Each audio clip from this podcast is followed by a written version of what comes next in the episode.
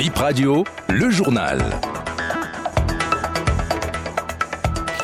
Vous êtes sur la radio d'information, la toute première au Bénin, Bip Radio. Bonjour à toutes et à tous. Les titres de Bip Info 7 heures. Ministre du gouvernement devant les députés jeudi pour s'expliquer sur la polémique relative à l'instauration de l'homosexualité dans le système éducatif. Retour sur les propos de Nouré Nouachade, président du groupe parlementaire Les Démocrates, auteur de la question d'actualité, et les explications fournies par le ministre des enseignements maternels et primaires, Saliman Karimou. Sommet de la COP28 à Dubaï aux Émirats arabes unis. Ouverture hier. Mariam Chabitalata, vice-présidente du Bénin, représente le Bénin. Et pour quel intérêt Marté Pepe Aïna, directeur général de l'environnement et du climat, apporte des détails. Voilà pour l'essentiel à développer. Et d'abord, les prévisions météorologiques en cette matinée du 1er décembre 2023. Mesdames et messieurs, on ouvre par à Bomé-Calavi où il y aura de magnifiques éclaircies ce matin dans le ciel. La température dans cette commune ce matin est de 27 degrés. Même constat dans l'après-midi, il y aura de belles éclaircies. La température dans l'après-midi va avoisiner les 31 degrés, mais avec un ressenti de 36. Ce matin, à Cotonou, de nombreuses éclaircies également par parsemeront le ciel. Température 27 degrés dans l'après-midi il faut vous attendre ou vous équiper pour euh, affronter la pluie. Température dans l'après-midi 29 degrés.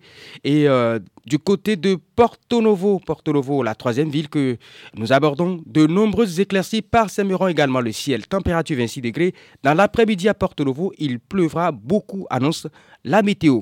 Température 30 degrés. Et dans la soirée, il y aura un ciel dégagé température 28 degrés. Aujourd'hui, le soleil se lève à 6h45 et vous aurez déjà constaté euh, la présence des rayons solaires dans le ciel et le soleil va se retirer, donc se coucher à 18h31. Question d'actualité au gouvernement ce jeudi 30 novembre à l'Assemblée nationale. La polémique autour de l'introduction ou l'instauration de l'homosexualité dans le système éducatif béninois est l'un des sujets abordés. Écoutons le député Nourenou Achade, président du groupe parlementaire Les Démocrates. Le gouvernement a répondu que l'homosexualité n'est pas introduite dans l'éducation au Bénin et que par contre, ce qui est introduit, c'est la santé sexuelle. Et en toute responsabilité, nous avons donné cutus à la réponse du gouvernement parce qu'il sait que la santé sexuelle soit enseignée dans nos classes. Il sait également, comme l'a dit le gouvernement, que l'homosexualité a été introduite comme une perversion de la sexualité normale et que c'est ce qui est enseigné aux enfants. Je pense que le gouvernement a tous les moyens de contrôler les programmes télé. J'avais dit que par le passé, le gouvernement a retiré Sika TV sur euh, Canal+. Également, le gouvernement est en mesure de faire en sorte que les programmes télé que Canal Plus diffuse à l'endroit de la jeunesse, à l'endroit de la population, qui sont contre les pratiques de notre pays, la culture de notre pays, que ces programmes-là soient interdits sur nos chaînes. Et pour les trois ministres en charge de l'éducation au Bénin, il n'est jamais question d'une quelconque introduction ou instauration d'homosexualité dans les écoles. Saliman Karimou, ministre des enseignements maternels et primaires.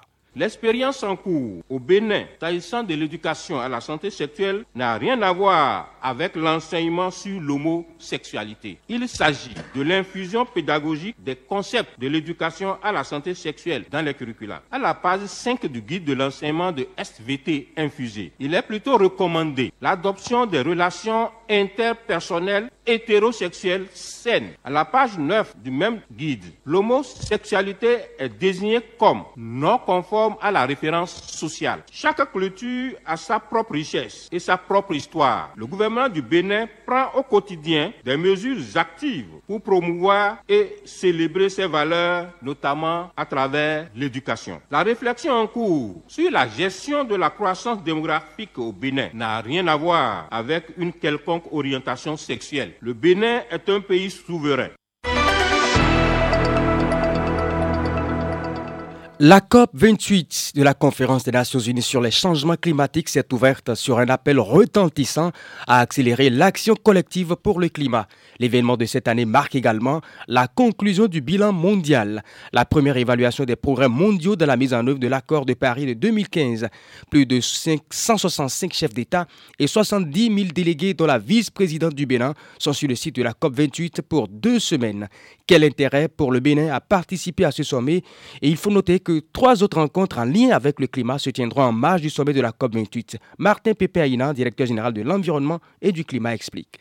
L'intervention du Bénin va porter premièrement sur sa stratégie de développement à faible émission de carbone, parce que le chef de l'État a fait des efforts énormes dans ce domaine en mettant en place un concept béninois de développement durable. L'intervention va porter aussi sur les domaines de vulnérabilité le Bénin, en mettant en place son plan national d'adaptation, a défini ses domaines de vulnérabilité. Il y a huit domaines de vulnérabilité. Donc, euh, l'intervention du Bénin, ça va porter donc autour des domaines de vulnérabilité du Bénin. Il faut signaler aussi que le Bénin, pour répondre à la mise en œuvre de l'article 6 de l'accord de Paris, a mis en place l'autorité d'enregistrement des projets carbone et les modalités d'enregistrement des projets carbone parce qu'il ne faut pas oublier le chef de l'État en 2016, après les mesures, l'interdiction de coupe de bois sauvage, tout ce qui se faisait par rapport à la destruction de nos forêts, ces mesures nous ont permis de redevenir puits de carbone. Et donc le Bénin aujourd'hui a défini ses sites potentiels de séquestration de carbone.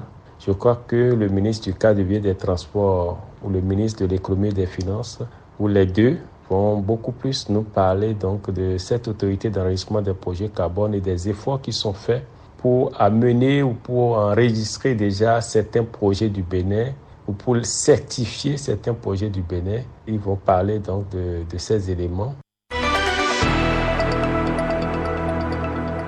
On parle maintenant culture, Vaudou Days, contexte, dénomination, lieu et contenu des festivités exposées hier par le biais d'une conférence de presse. L'orateur principal, le ministre du Tourisme, de la Culture et des Arts, Jean-Michel Abimbola. C'est la ville de Ouida qui accueille l'événement le 9 et 10 janvier prochain. Wenceslas Adjoyon Moyon, directeur du tourisme en charge de l'organisation des Vaudou Days. Le vaudou est la seule vraie contribution que l'Afrique noire ait jamais apportée à l'humanité. Donc euh, ça fait partie de notre héritage. C'est quelque chose qu'on ne pourra pas effacer. C'est quelque chose que malgré la connotation négative que Hollywood a voulu apporter, euh, notamment à, cette tradition, c'est quelque chose qui est, qui est chez nous, qui est de chez nous, et que nous devons pas euh, pour faire du prosélytisme, mais nous devons conserver. Donc, euh, n'a pas vocation à convertir les gens au vaudou. C'est un rendez-vous autour du thème vaudou et euh, pour tout simplement nous approprier, nous réapproprier cet héritage commun nous avons pour euh, l'humanité. Ça se passera en plusieurs phases. Donc, il y a ce qu'on a appelé les off, donc les side events, pour on va dire mettre la ville un peu en, chauffe pendant le week-end qui précédera euh, les Vaudou Days. Ensuite, il y aura euh, sur deux jours, donc le premier jour, le 9, en dehors donc des animations, il y a cinq places qui seront animées le matin et l'après-midi. Donc, ensuite, il y a tout ce qui va se passer autour de la plage, autour de la porte du non-retour, et nous allons nous retrouver en soirée pour le 9 notamment autour d'un concert afro-pop. Et le 10, on sera dans le cérémonial, ce qui est vraiment rituelique. Si on veut dire entre guillemets la vraie messe vaudou. Puis on aura euh, un, spectacle gangan euh, qui va suivre pour clôturer euh, les festivités. C'est la fin de BIP Info 7h, mesdames et messieurs. L'information est en continu sur bipradio.com.